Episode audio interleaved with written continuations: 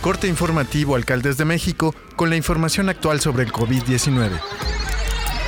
Hoy es lunes 19 de diciembre. La Secretaría de Salud informó que se detectaron 128 muertes por coronavirus durante la semana y 22.035 nuevos casos, con lo que suman 330.795 muertes y 7.188.862 contagios por COVID-19 en México, de los cuales 33.223 son los casos activos y 6.430.349 se han recuperado de la enfermedad.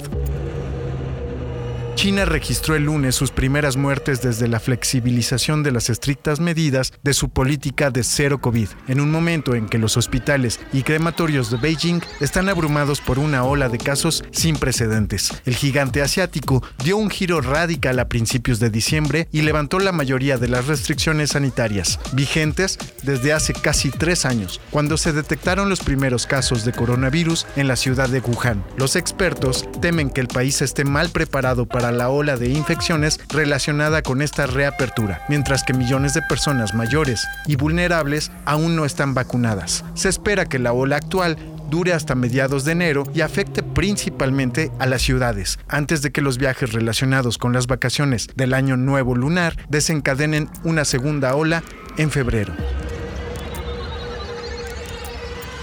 Eduardo Clark García, director general de la Agencia Digital de Innovación Pública de la Ciudad de México, informó que desde hace cinco semanas se han incrementado los contagios de COVID-19 y actualmente hay cerca de 300 casos diarios en la capital del país. Insistió que las cifras actuales no se pueden comparar con los peores momentos de la pandemia y destacó que también hay un número muy bajo de hospitalizaciones por COVID-19, que al día de hoy son menos de 60 pacientes. El funcionario capitalino afirmó que las autoridades locales no tienen previsto hacer obligatorio el uso de cubrebocas, pues recordó que nunca se ha sancionado a quien no lo utilice. Sin embargo, hizo una llamada a mantener las medidas de prevención como es el uso de cubrebocas y la sana distancia durante la temporada invernal y principalmente en espacios cerrados o con aglomeraciones.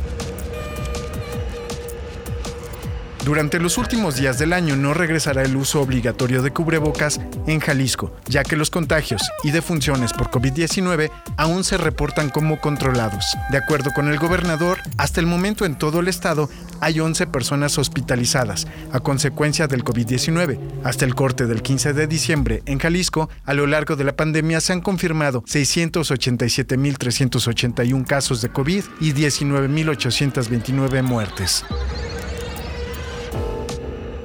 Mónica Fernández Balboa, senadora de Morena y presidenta de la Comisión de Gobernación, dio positivo a COVID-19 y estuvo presente en la maratónica sesión de casi 23 horas de duración del 14 de diciembre pasado, donde el Pleno aprobó el Plan B en materia electoral. En esa sesión que inició el miércoles y concluyó el jueves, hubo un quórum promedio de 122 senadores en el Pleno y la mayoría de senadores no portó cubrebocas, pues las medidas sanitarias han disminuido. Sin embargo, a pesar de subir a tribuna y hablar sin cubrebocas, el personal de limpieza se aseguró de la limpieza y desinfección de los micrófonos y espacios donde cada legislador tuvo contacto.